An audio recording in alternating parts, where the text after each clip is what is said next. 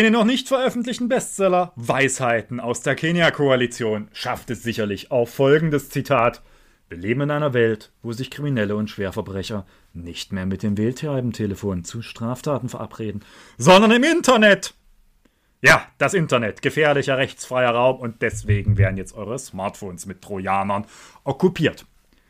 Natürlich nicht mit uns Grünen in dieser Koalition, aber Anlass genug, mal über die Abteilung Nebelkerzenweitwurf in der Innenpolitik und deren sportliche Höchstleistung zu reden.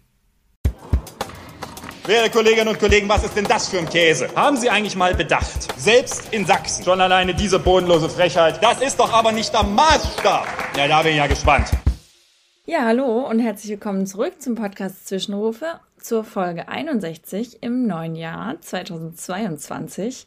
Wir wünschen euch natürlich noch alle ein frohes neues Jahr und hoffen, dass ihr alle gut reingekommen seid. Und wir, das bedeutet wie immer Valentin Lippmann, Abgeordneter der Bündnisgrünen im Sächsischen Landtag und ich, seine studentische Mitarbeiterin. Und damit begrüßen wir euch zurück und wünschen euch viel Spaß beim Anhören. Einen wunderschönen guten Tag und auch ein frohes neues Jahr von mir in die geschätzte Runde der Zuhörerinnen und Zuhörer. Wir starten gleich mit zwei spannenden Themen in das neue Jahr. Ja, das stimmt. Aber erstmal, wie bist du denn ins neue Jahr gekommen?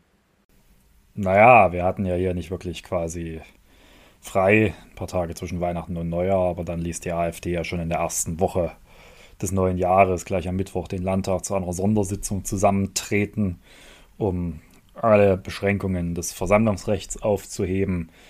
Ja, das hätten wir jetzt nicht zwingend gebraucht, aber vielleicht braucht es auch mal die Auseinandersetzung zu Grundzügen des Versammlungsrechts äh, mit der AfD. Insgesamt daher ein recht sportlicher Einstieg in das Jahr. Das klingt ja schon mal aufregend. Ich würde auch direkt als erstes Thema das Versammlungsgeschehen nochmal besprechen wollen. Und als zweites gehen wir dann ein bisschen auf ein ganz anderes Thema ein, aber auch irgendwie damit zusammenhängt, das Internet und die Innenpolitik. Internet und die Innenpolitik, das klingt irgendwie nach einem schlechten Groschenroman, aber ja. Mal sehen, wie schlecht das dann wird. Sehr schlecht. Gut. Das Versammlungsgeschehen. Ab dem 14. Januar wird es ja eine neue Corona-Verordnung geben. Und die sieht auch vor, dass beim Versammlungsrecht einige Änderungen vorgenommen werden. Du bist ja in dem Plenum vor Weihnachten auch schon darauf eingegangen, dass das Versammlungsgeschehen vielleicht nochmal überdacht werden sollte, die Regelungen dazu. Wie sieht denn die neue Regelung aus? Ja, also vor allem bin ich ja in der Sondersitzung nochmal sehr stark darauf eingegangen, dass, glaube ich, jetzt der Zeitpunkt auch da ist, wo wir das Versammlungsgeschehen nicht mehr durch übermäßige Beschränkungen quasi limitieren können. Zum einen aus dem Grund, dass man so ein Grundrecht nicht auf Dauer in einem Maße einschränken kann, wie wir das jetzt gerade tun. Ja, also zehn Personen an einem Ort. Ich glaube, das ist allen klar, dass das nicht die Intention der Mütter und Väter des Grundgesetzes war, als sie an Versammlungen dachten. Und dass irgendwann auch der Punkt erreicht ist, wo man sagen muss, okay, wir haben geglaubt, dass wir es nur relativ kurz einschränken müssen, weil dann die Wirksamkeit der Maßnahmen sehr stark greift. Jetzt diskutieren wir alle über die Omikron-Variante, die vor der Tür steht. Und es ist klar, wir können jetzt nicht über Monate hinweg weiter diese massive Einschränkung eines der elementarsten Grundrechte unserer Demokratie vollziehen. Sonst nimmt dieses Grundrecht massiven Schaden. Das war die eine wesentliche Überlegung. Das knüpft auch ein bisschen daran an, dass es ja auch nicht mit Blick auf aktuelle gesellschaftliche Debatten, jetzt mal fernab der Leute, die sich ja nicht an Regeln halten und durch die Gegend rennen, äh, zweckdienlich ist und sinnvoll ist, das Versammlungsgesetz einzuschränken und auch nicht verhältnismäßig, wenn man sich alleine mal überlegt, dass wir jetzt gerade im Bundestag Debatten über die Impfpflicht zu erwarten haben. Das kann ich mir als Demokrat nicht vorstellen, dass wir auf der einen Seite Parlamente haben, in denen auf Gewissensentscheidungen abgestellt wird, auf breite Debatte und wir hier in Sachsen nach wie vor eine Regelung hätten mit dem Versammlungsrecht, was maximal von zehn Personen gleichzeitig an einem Ort und dann auch noch ortsfest wahrgenommen werden kann. Zum anderen haben wir aber auch gesehen, wir treffen damit die Falschen. Wir treffen ja nicht diejenigen, die sich sowieso nicht an die Regeln halten, die rücksichtslos regelbrechenden Rechtsextremen und ihre Anhängerinnen und Anhänger, die da mitlaufen und äh, alle Augen verschließen vor dem, was sie tun, sondern wir treffen vor allem diejenigen, die sich an die Regeln halten und das sind diejenigen, die eine starke, wirkmächtige Zivilgesellschaft ausmachen. Und gerade die brauchen wir jetzt eigentlich, weil es ganz klar solche gesellschaftlichen Verwerfungen, die kann man nicht mit polizeilicher Symptombehandlung bekämpfen, sondern es braucht jetzt eben auch eine klare Antwort auch der Demokratie und damit auch der Menschen und der Zivilgesellschaft in diesem Land. Und dann ist auch die klare Ansage, dann möchte ich das genügend Menschen auch Flagge und Gesicht zeigen können. Ich habe das in meiner Rede im Landtag noch ein bisschen breiter ausgeführt, warum auch das, was die AfD will, damit nichts zu tun hat. Die wollen nämlich nur den Freibrief für Regelbrecherinnen und Regelbrecher und für Hass und Hetze mit dem, was sie vorhaben. Ja, und in dem Kontext haben wir jetzt halt auch mit der Staatsregierung diskutiert und haben auch sehr deutlich gemacht, diese 10-Personen-Grenze geht nicht mehr. Und jetzt gibt es quasi, wie gesagt, wir brauchen eine moderate Anpassung, moderate, immer gesagt, da reden wir jetzt nicht über gleich äh, hohe Hunderterzahl bis Tausenderzahl, sondern erstmal eine kleinere Hunderterzahl. Genau in die Richtung ist es auch die Staatsregierung gegangen. 200 Personen sind jetzt ab der neuen Corona-Schutzverordnung wieder zulässig als Versammlung, weiterhin aber ortsfest. Und dann sollte man die sogenannte Überlastungsstufe unterschreiten. Das ist das, was sich maßgeblich an den quasi Belegungen der Betten festmacht in den Kliniken. Sollte man diese Überlastungsstufe unterschreiten, dann sind auch wieder 1000 möglich und die dürfen sich dann auch bewegen.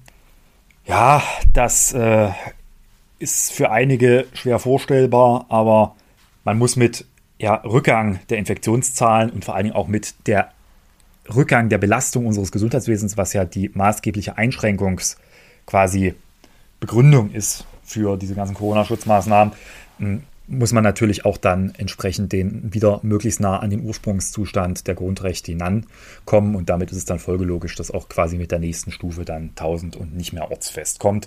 Und irgendwann wird man auch den Punkt erreichen wieder, wo relativ schnell alle Beschränkungen im Versammlungsrecht aufgehoben werden müssen, eben weil es eines der sensibelsten Grundrechte unserer Demokratie ist. Und man jetzt auch nicht in eine Argumentation reinkommen darf, die mich in den letzten Tagen etwas irritiert hat. Hm, das Argument kann nicht sein, da laufen die Falschen und die Irren durch die Gegend. Das ist dem Versammlungsrecht als Grundrecht nicht zugänglich, sondern die Frage ist nur, halten die sich an die Regeln oder nicht.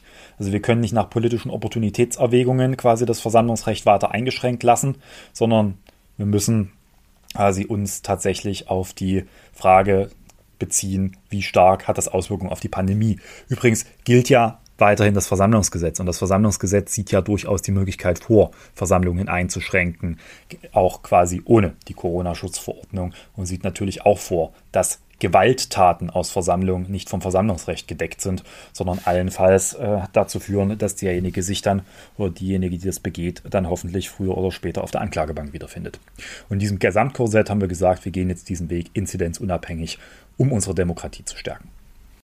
Okay, das klingt ja schon mal sehr gut. Das heißt, es ist jetzt eine langsame Lockerung. Ich halte bei dem Punkt nicht von Lockerung zu sprechen, weil ein, ein, es ist die wieder Annäherung an den Normalzustand. Lockerung klingt immer so als so ein Gnadenakt. Das, unsere Verfassung ist aber kein Gnadenakt, sondern garantiert eigentlich unverbrüchliche und nur schwer einschränkbare Grundrechte, die wir jetzt notgedrungen über einen langen Zeitraum einschränken mussten oder müssen, weswegen ich das nicht als Lockerung, sondern als quasi Wiederannäherung an den verfassungsrechtlichen Normalzustand bezeichnen würde. Okay, sehr gut. Und die jetzige Ordnung gilt ja dann auch erstmal nur drei Wochen. Das heißt, da wird man neu bewerten müssen, genau. Mal sehen, ob es funktioniert oder nicht. Ja, dann würde ich direkt zum zweiten Thema übergehen. Und zwar ist ja nicht erst seit, aber vor allem zu Corona-Zeiten die sozialen Medien und Messenger-Dienste irgendwie gewachsen und relevanter geworden und in Verbindung mit Verschwörungsideologien immer mehr aufgetreten, auch Telegram. Und zu Anfang des Jahres hat äh, unser Innenminister, Herr Willer, sich zu Telegram geäußert und meinte, ihm seien die Hände gebunden, weil es eine bestehende Sicherheitslücke gäbe und die Koalitionspartner schöner Freudversprecher, eine bestehende Sicherheitslücke, die gibt es definitiv. Äh, wenn das kommt, was der Innenminister will, er meinte eine bestehende Befugnislücke. Ah, gut. Dann besteht die Sicherheitslücke und ihm seien die Hände gebunden. Er könne nicht dagegen vorgehen, weil die Koalitionspartner sich weigern, diese Schritte zu gehen, die er benötigt. Ist das wahr? Nö. Also, nee, es ist schon wahr, dass wir äh, das, was der Innenminister gerne hätte, also in seinen äh, Vorstellungen von Befugnisentgrenzung für die Sicherheitsbehörden, hier insbesondere die Polizei, schlicht nicht mitmachen. Das haben wir schon in den Koalitionsverhandlungen klar gemacht. Für mich als ja durchaus bekannten eher liberalen Innenpolitiker war es auch Conditio sine qua non in diese Koalition überhaupt einzusteigen, dass wir dieses Thema Quellen-TKÜ und Online-Durchsuchung und genau darum geht es hier, abgeräumt haben. Und da kann ich mich jetzt nicht hinstellen und sagen, oh, wir haben jetzt eine andere Lage und wir machen das jetzt, weil wir haben keine andere Lage. Stattdessen ist das wieder die obligatorische, wir werfen mit Nebelkerzen, um davon abzulenken, dass wir eigentlich schon alles haben, was wir brauchen, bloß offenbar nicht richtig einsetzen, Nummer. Und da, äh, darauf habe ich wieder Lust, noch irgendwas. Das ist eine, das ist eine Diskussion, die ja, mich irgendwie intellektuell auch ermüdet, weil sie an ganz grundsätzlichen äh, Punkten zeigt, dass man hier in Vorstellungen nicht zueinander kommt. Sie zeigt aber auch, dass, und das ist nicht schlimm, das ist normal, wenn CDU mit Grüne koalieren, zumindest hier in Sachsen, dass man da nicht zueinander kommt, aber sie zeigt auch, dass es an Verständnis der Rechtslage teilweise fehlt und das finde ich dann schon etwas frappierender. Vielleicht nochmal ein bisschen grundlegender. Was gibt es denn bisher für Befugnisse, die vielleicht auch deiner Meinung nach gerade nicht richtig genutzt werden? Und auf der anderen Seite, was ist denn genau die Online-Durchsuchung und die Quellen-TKÜ? Hm, wir fangen vielleicht mal andersrum an. Was ist die Quellen-TKÜ? Die Online-Durchsuchung ist ja ist nur so ein Annex bei der ganzen Sache in der Diskussion. TKÜ ist Telekommunikationsüberwachung. Darüber haben wir in diesem Podcast auch schon im Zusammenhang mit dem Polizeigesetz und da haben wir auch schon über Quellen-TKÜ diskutiert. Wir machen es trotzdem nochmal, weil wir müssen jetzt auch nicht alten Wein äh, quasi ausschenken, sondern können das vielleicht nochmal aktualisieren. Hm, zumal sich auch ein bisschen was geändert hat. Quellen-TKÜ heißt also Quellentelekommunikationsüberwachung. Telekommunikationsüberwachung, da früher, das, das, Beispiel bemüht ja auch der Innenminister, wenn er mit seinem Wählscheibentelefon des Weges kommt, mit dem sich Kriminelle nicht mehr verabreden. Das stimmt. Hm. Früher war also klassische Telekommunikationsüberwachung Tatsache. Ich habe mich als Polizei mit zugrunde liegendem richterlichen Beschluss eingeklinkt in eine laufende Telekommunikationsverbindung, also in der Regel ein Telefonat, und habe das abgehört. So entstand quasi klassisch die Telekommunikationsüberwachung. Das ist dann das, was man so in alten Filmen mit diesen großen entsprechenden äh, Aufnahmebändern, die da laufen und dann sitzt da einer mit so einem Kopfhörer da oder eine. Und das, ja. das war quasi die Anfänge der Telekommunikationsüberwachung. Mittlerweile versteht man natürlich unter Telekommunikation viel, viel mehr und dazu gehören mittlerweile natürlich auch sämtliche äh, Kommunikationsverkehre über SMS und Messenger-Dienst. Mhm. Die kann ich auch nach der jetzigen Rechtslage ohne Probleme wenn ich die Voraussetzungen erfülle und einen entsprechenden richterlichen Beschluss habe, ähm, dann auch überwachen. Und zwar äh, auch relativ breit. Jetzt gibt es aber das Problem, das ist auch nicht von der Hand zu weisen, dass man ja gerade im Bereich von Messenger-Diensten verschlüsseln kann. Und diese Verschlüsselungen sind tatsächlich für die Sicherheitsbehörden nicht mehr so leicht aufbrechbar. Das heißt, ich kann nicht mehr reingehen in die Verbindung, quasi, früher habe ich quasi die Verbindung, die Leitung angezapft. Ich kann jetzt nicht in die Verbindung reingehen, weil da wird es verschlüsselt, sondern, und deswegen die Bezeichnung, ich muss an die Quelle, also bevor das verschlüsselt wird. Das ist aber nicht so einfach, weil das funktioniert ja auf dem mobilen Gerät selber. Das heißt, ich kann mich nicht irgendwo in eine bestehende Verbindung einklinken wie früher, sondern ich muss dazu auf das Gerät. Quellen-TKÜ heißt also, ich versuche auf dem Gerät vor der Verschlüsselung den Nachrichtenverkehr auszulesen. Dazu muss ich aber auf das Gerät. Und jetzt beginnt der ganze rechtsstaatliche Problemkreis Quellen-TKÜ und Online-Durchsuchung. Okay, das ist aber äh, relevant für alle. Also es gibt ja gerade jetzt bezogen auf Telegram, gibt es ja offene Channel, private Nein. Chats. Es ist nur relevant für Dinge, die verschlüsselt werden. Okay. So, und ja, es gibt Messenger-Dienste, die verschlüsseln quasi sämtlichen äh, Verkehr. Aber äh, es ist jetzt auch nicht so, dass das so ist, dass ich, um Telegram lesen zu können, eine Quellen-TKÜ brauche. Mm, und da, da kommen wir nämlich zum anderen Punkt. Also, was geht? Ja, unabhängig dieser Quellen-TKÜ, ja, ich komme möglicherweise nicht in quasi verschlüsselte Nachrichten, aber die Polizei ist nicht gehindert, öffentlich lesbare Chats anzugucken. Das ist quasi wie Streife fahren im Dorf. Ja, kann ich auch Streife fahren auf Telegram, indem ich mal so die einschlägigen Kanäle, hier ein kleiner Tipp, zum Beispiel der Freien Sachsen in Richtung äh, der Polizei, mm, mal angucke. Und dann stelle ich auch fest, ob da zu Hass und Hetze aufgerufen wird. Da kann ich vielleicht sogar feststellen, zu welchen Orten Demonstrationen mobilisiert werden. Man weiß ja immer so schlecht, wo die vorbeikommen. Da kann man es nachlesen. Und das ist unbenommen es geht tatsächlich nur um diesen Bereich, der quasi meistens dann in den geschlossenen Gruppen stattfindet und zusätzlich verschlüsselt wird.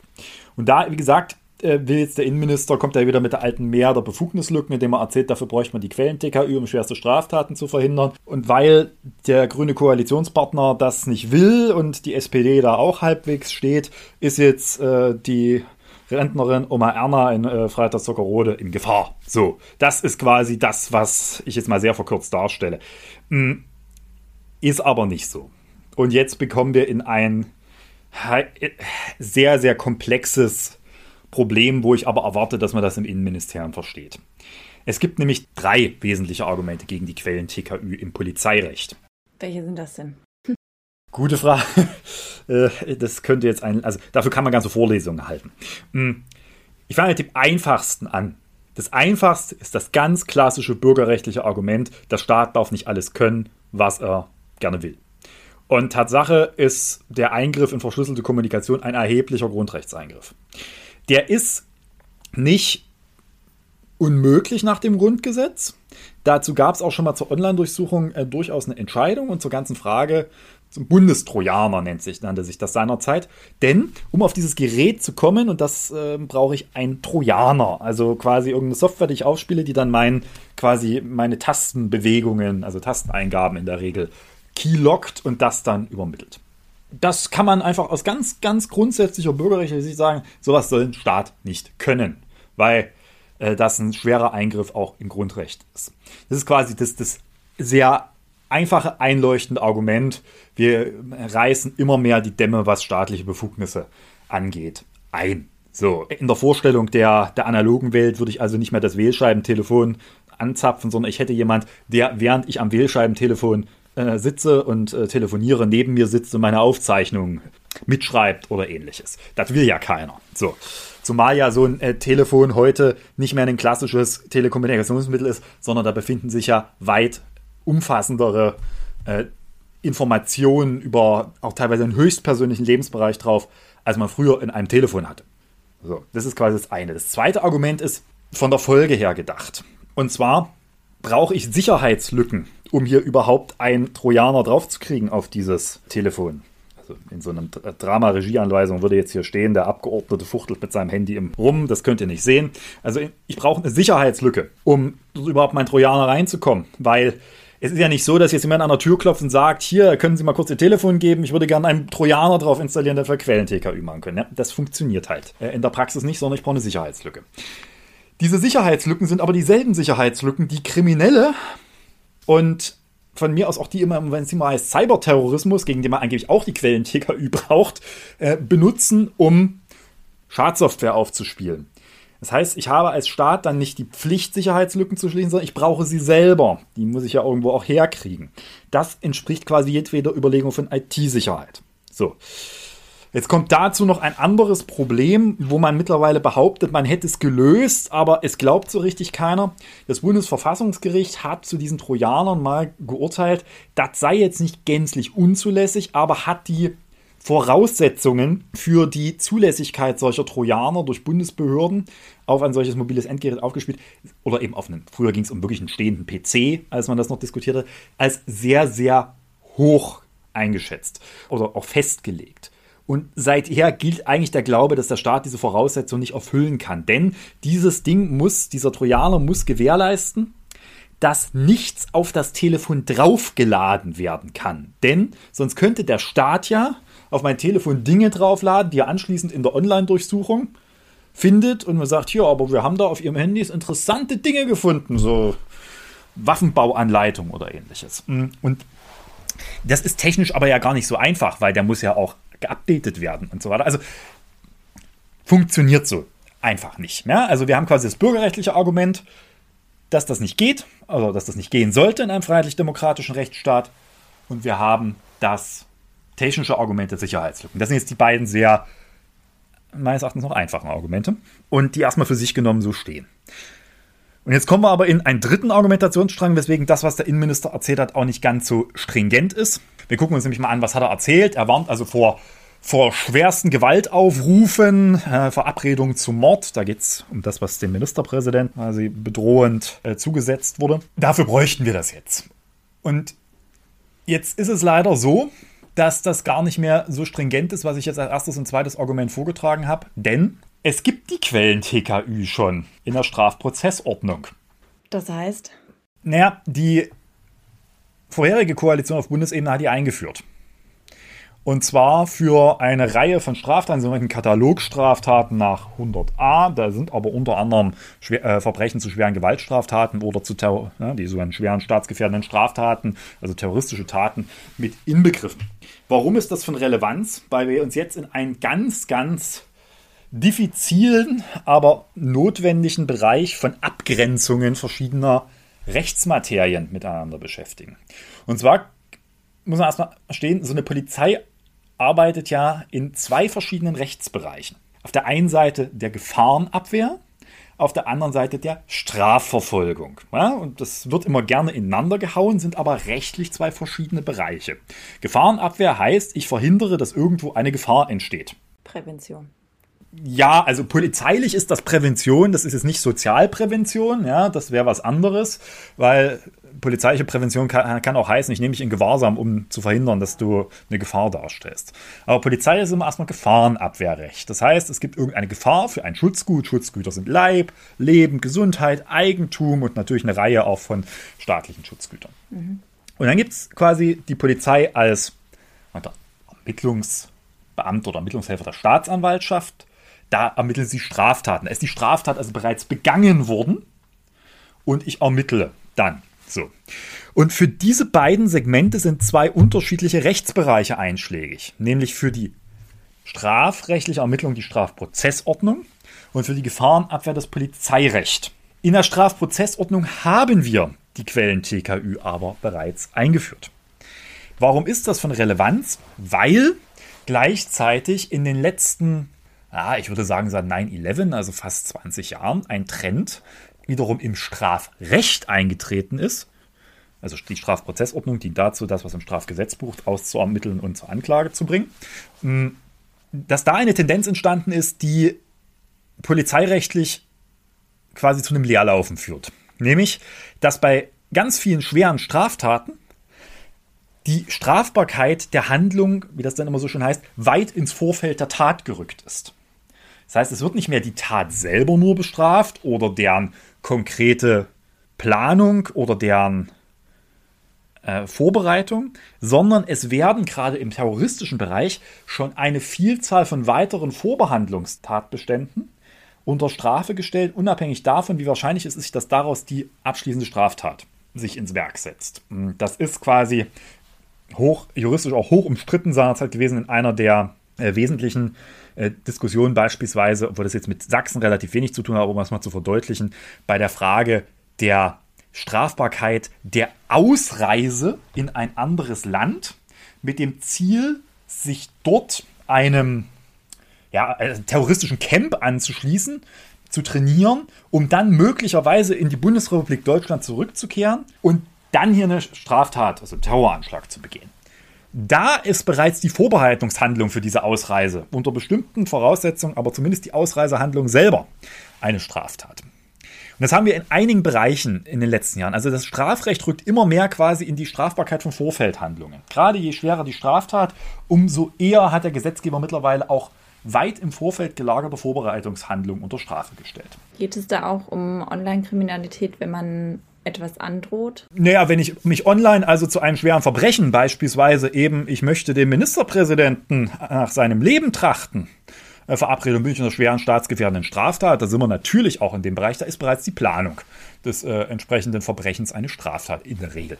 Warum erläutere ich das jetzt hinlänglich? Weil jetzt ja einige Konnoisseure des äh, Sicherheitsrechts ja aufgepasst haben dürfen, was labert der die ganze Zeit über die Strafprozessordnung? Das ist Bundesrecht. Äh, was wir dachten, wir sind im Land und äh, beim Polizeirecht. Ja. Deswegen brauche ich für ganz viele Punkte gar keine polizeigesetzlichen Regelungen mehr, weil die Straftat bereits verwirklicht ist und ich sowieso im Anwendungsbereich der Strafprozessordnung ist. Das heißt, wir reden über einen Punkt, über ganz, ganz wenige Fälle schwerer möglicherweise Gefahren, die nicht bereits strafbewehrt sind, wo diese Diskussion überhaupt noch einen Relevanzraum hat.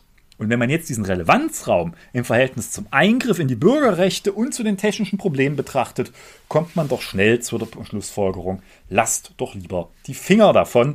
Und genau so haben wir uns dann auch geäußert. Das führt wieder dazu, dass wir uns jetzt gegenseitig in der Koalition erzählen, dass der jeweils andere Recht hat oder nicht Recht hat. Ich gebe zu, diese Filigranitäten, die ich jetzt nur quasi mal an der Oberfläche gekratzt hat, von Verhältnis Strafprozessordnung, also Strafverfolgung zu Gefahrenabwehr, das ist nicht einfach zu verstehen. Aber ich denke, im Innenministerium weiß man da hoffentlich, was man tut und soll diesen Problemzusammenhang begriffen haben.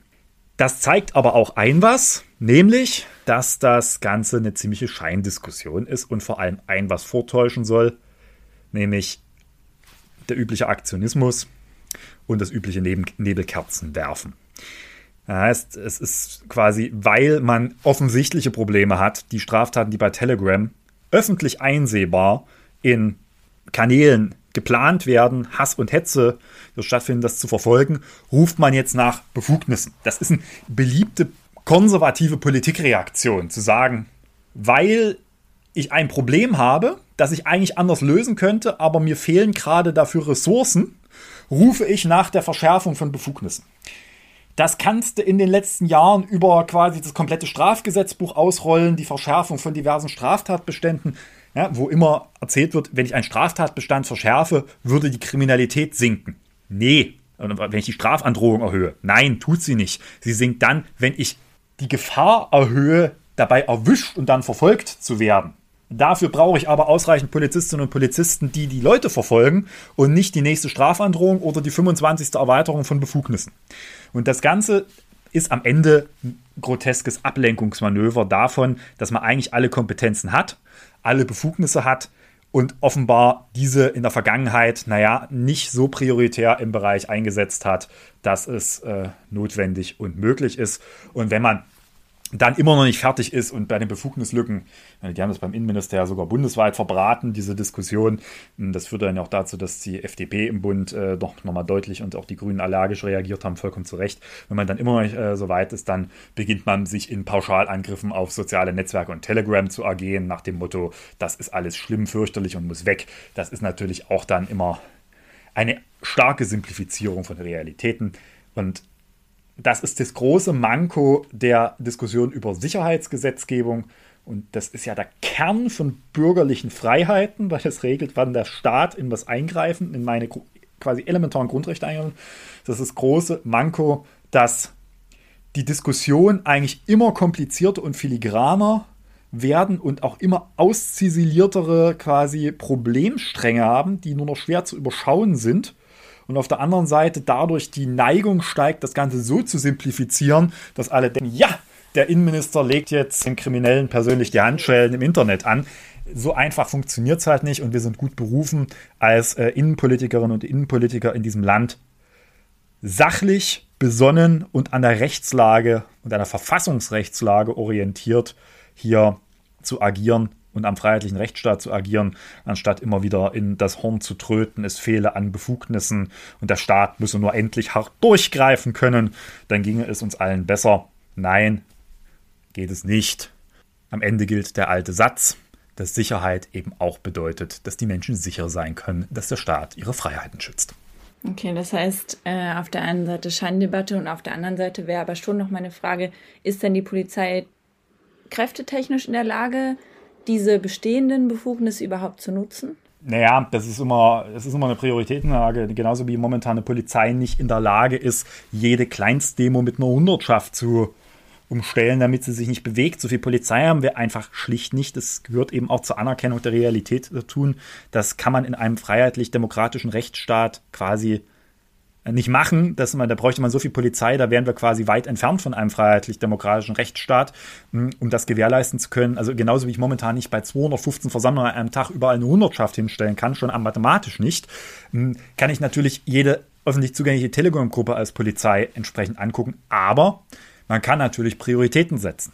Es gibt auch noch so eine Behörde, die nennt sich Verfassungsschutz. Die kann auch in solche Sachen reingucken.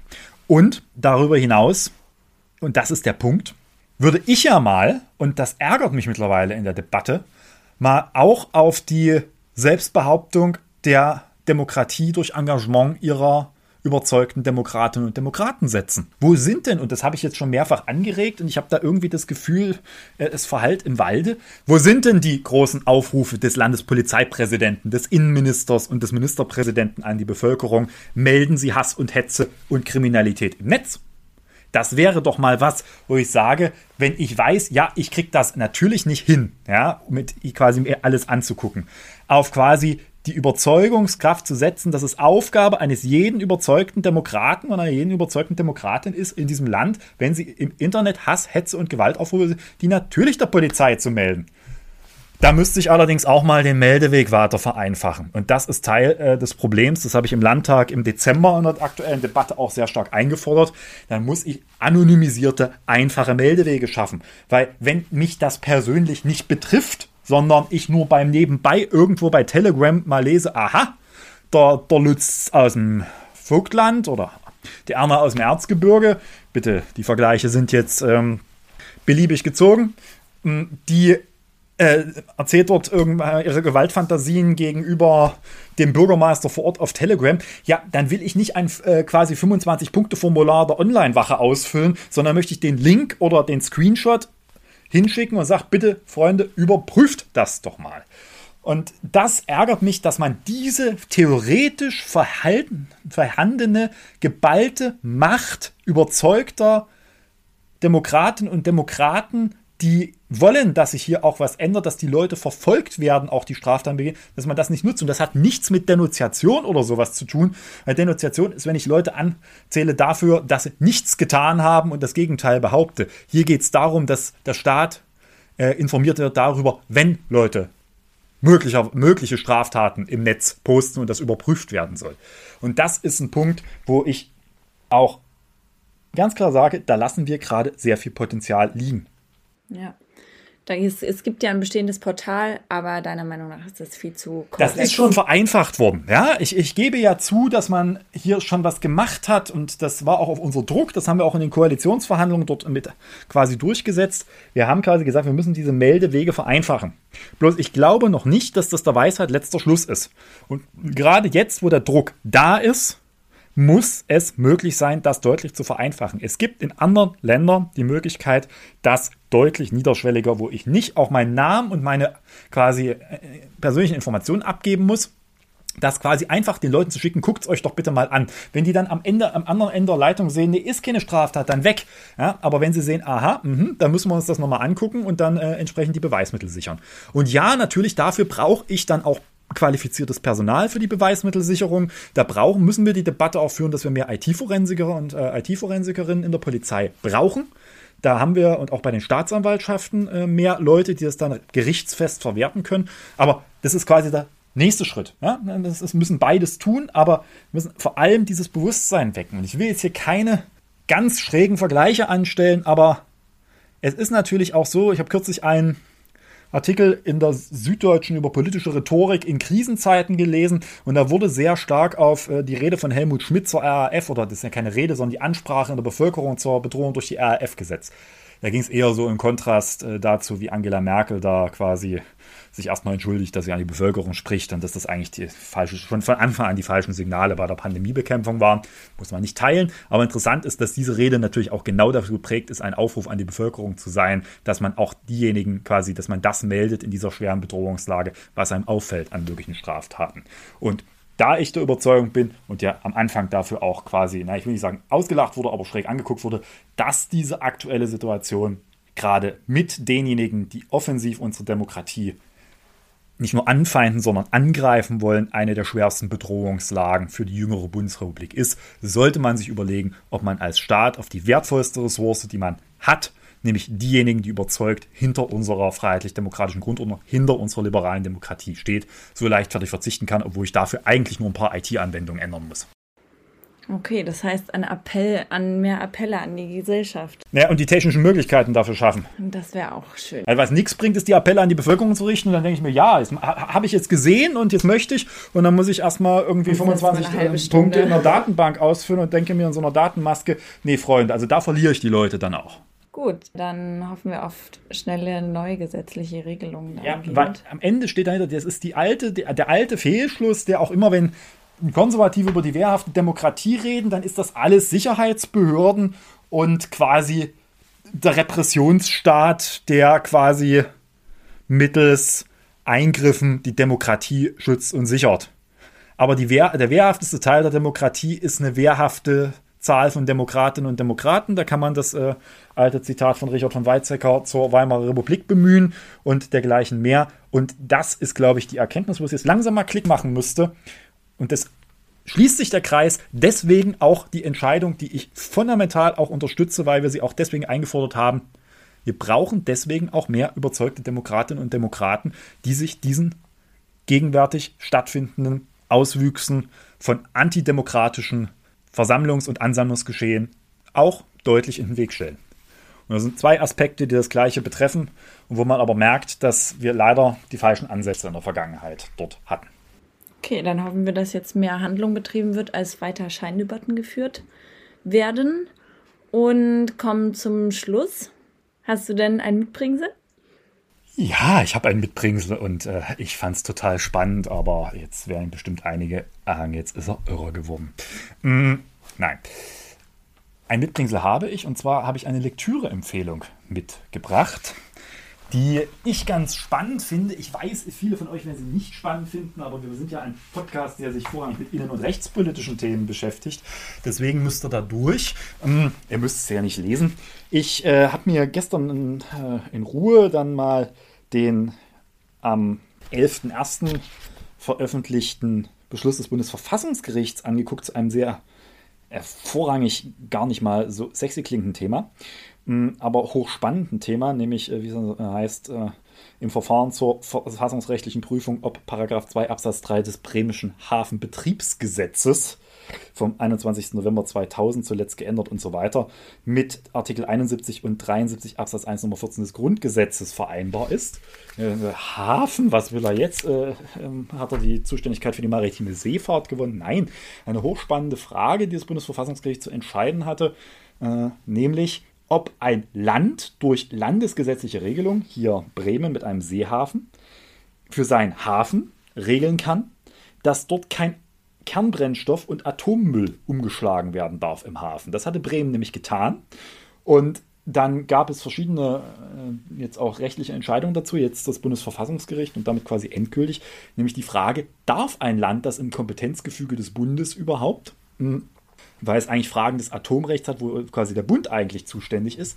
Und das ist insoweit lesenswert, weil das Bundesverfassungsgericht nochmal sehr schön aufsplittet die Fragen von Landes- und Bundeskompetenz und Spannungsverhältnissen zueinander. Ich fand es hochlesenswert. Ich gebe zu, das ist wirklich was für Konnoisseure des quasi Föderalteils der Verfassung, also quasi der Bund-Länder-Beziehung und der Bund-Länder-Kompetenzen. Ich kann es euch trotzdem empfehlen, weil, also gerade so für diejenigen, die so für juristische Grundsatzgedanken zu haben sind, weil dahinter sich ganz, ganz viele verfassungstheoretische Erwägungen auch verstecken, wird die Einheit der Verfassung beispielsweise wieder beschworen und ähnliches.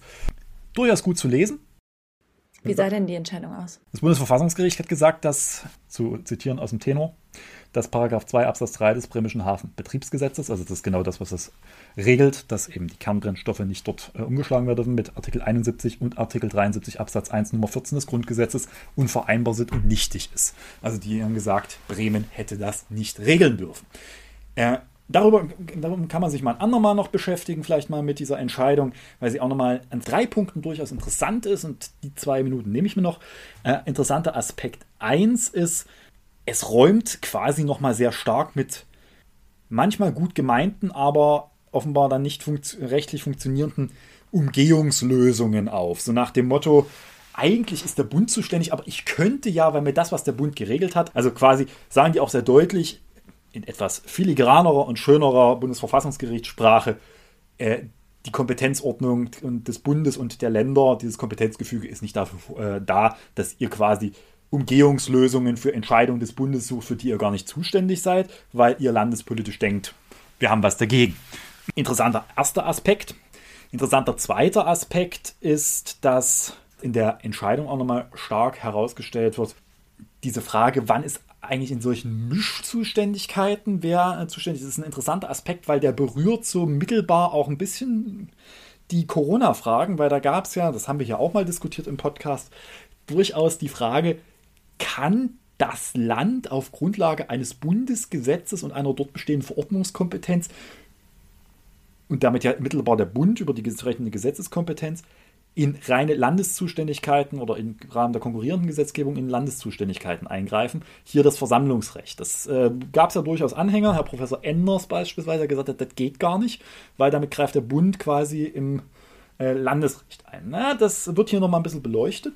Und dritter interessanter Punkt, ähm, was so ein bisschen rechtsdogmatisch sehr interessant ist zu lesen, wo man sich fragt, warum argumentieren die das eigentlich?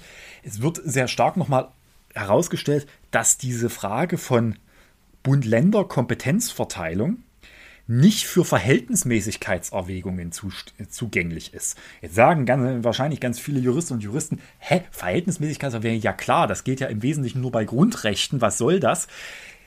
Das ist interessant, weil es hat sich so in den letzten Jahren immer mal wieder so eine gefühlte Teilrechtsschiene entwickelt, die so eine Art Auffassung vertritt, dass Eingriffe in die Gesetzgebungskompetenz der Länder, dadurch, dass der Bund entweder die ausschließliche Gesetzgebungskompetenz hat oder es entsprechend im Rahmen der anderen Zuständigkeitsgefüge regelt. Und das ist durchaus interessant, weil damit rollen sie jetzt endgültig am sagen, nee, nee, also das ist kein Eingriffsrecht des Bundes, sondern hier geht es um klar geregelte Kompetenzverteilung und da ist nichts mit Abwägung von Rechten gegeneinander, sondern da hat man sich auch klar an Normsystematik und Wortlaut und bei der Verfassung natürlich auch an Entstehungsgeschichte und Telos zu orientieren. Ja, das waren jetzt schon mehr, als wir machen wollten. Ich fand es hochspannend, auch wenn natürlich ich inhaltlich durchaus bedauere, dass äh, diese ja durchaus sehr couragierte Entscheidung von Bremen damit äh, beanstandet wurde oder für nichtig ja. erklärt wurde.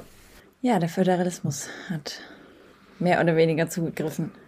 Gut, dann war es das erstmal für diese Folge, diese Woche. Und. Genau. Wir verlinken natürlich die Entscheidung des Bundesverfassungsgerichts. Die Entscheidung kommt in die Shownotes. Und damit wünschen wir euch eine angenehme Woche und wir hören uns alsbald wieder. Bis zum nächsten Mal. Tschüss.